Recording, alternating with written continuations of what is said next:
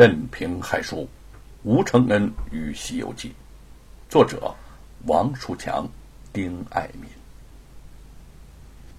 吴承恩将剑向自己脖子上又移了一寸。我的脾气你是最了解的，若没了你，我活着还有什么意思啊？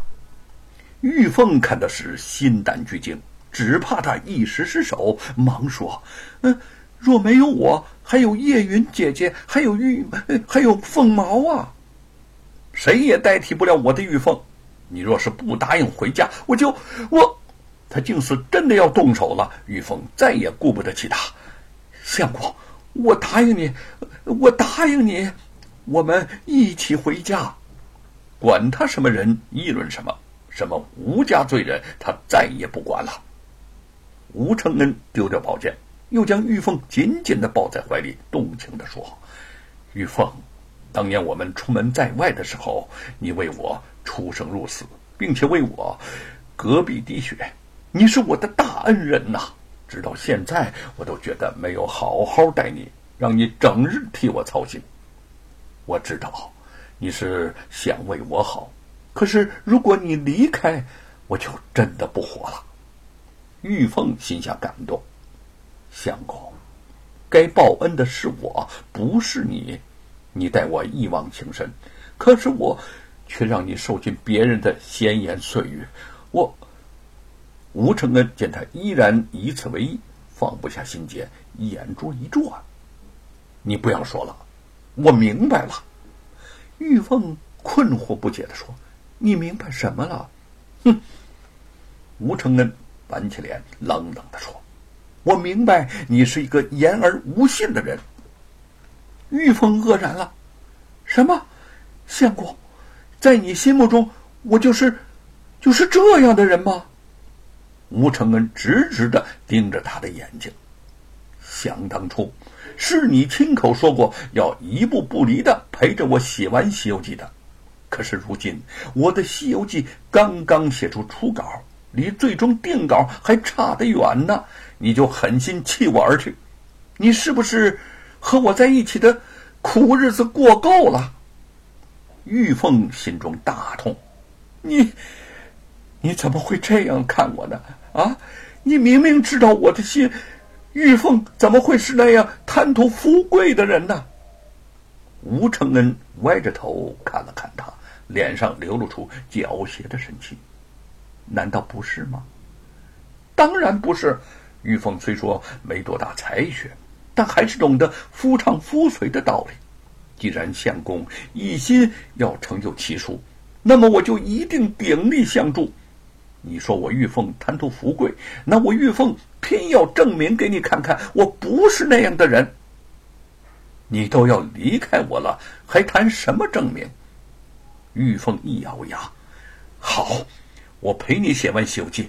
我陪你写完《西游记》，而且保证寸步不离你的身边。我要让你知道，玉凤不会因为追求富贵。呃，吴承恩不等他说完，忽然笑了起来。他一把搂住玉凤，笑道：“好玉凤啊，好玉凤，只要你不离开我就好。”玉凤先是诧异，然后又明白过来，有些哭笑不得。小狗，原来，原来你是故意在激我。吴承恩得意的大笑，哈哈哈哈玉凤啊，你可知道这是我在《西游记》中写的猪八戒一击美猴王的故事？你这个猴精！他口中嗔怪着，眼中却满是温柔微笑之意。吴承恩开心的把玉凤抱得更紧。两个人既已解开心结，重归于好。玉凤心中一片暖洋洋之意，如初春水波，温柔无限的说：“我们快回家吧，叶云姐姐肯定着急了。”吴承恩笑着打趣：“哼，她能不着急吗？你一走啊，她急得就像火烧了眉毛一样。”吴承恩家中陪着叶云焦虑担心的还有。吴成家听到门外传来脚步声，两个人对望一眼，都跳了起来，正要出去看，玉凤和吴承恩已经推门走了进来。见吴承恩终于找回了玉凤，叶云一颗悬了半天的心终于放了下来，又是惊喜又是难过，眼泪迟迟的掉了下来。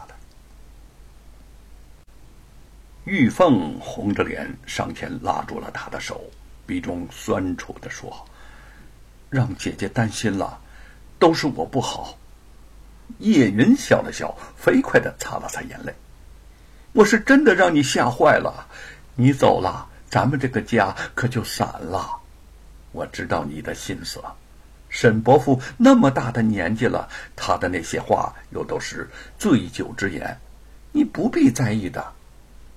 玉凤羞涩的低下头，沈伯父也是为相公好，我不会介意的。都怪我呀！当时脑子一热，没有为你和相公着想。姐姐，我错了，再也不让你操心了。叶云伸出手，在玉凤的鼻子上轻轻的刮了一下。咱们家呀，没有我行，没有你可不行。相公还真是一天都离不开你呢。玉凤扭住叶云的手，不好意思的说：“恩笑说。”姐姐拿我说笑，我可不答应。叶云求饶道：“好妹妹，你是练武之人，我可打不过你。你不爱听的话呀，姐姐一辈子都不说了，好不好？”吴承恩在一旁微笑不语，见到两姐妹亲密融洽，他的心里既踏实有温暖。这是他的家，这是他的家人。是他能够安心写作《西游记》的根源。无论如何，他再也不会让他动摇破损了。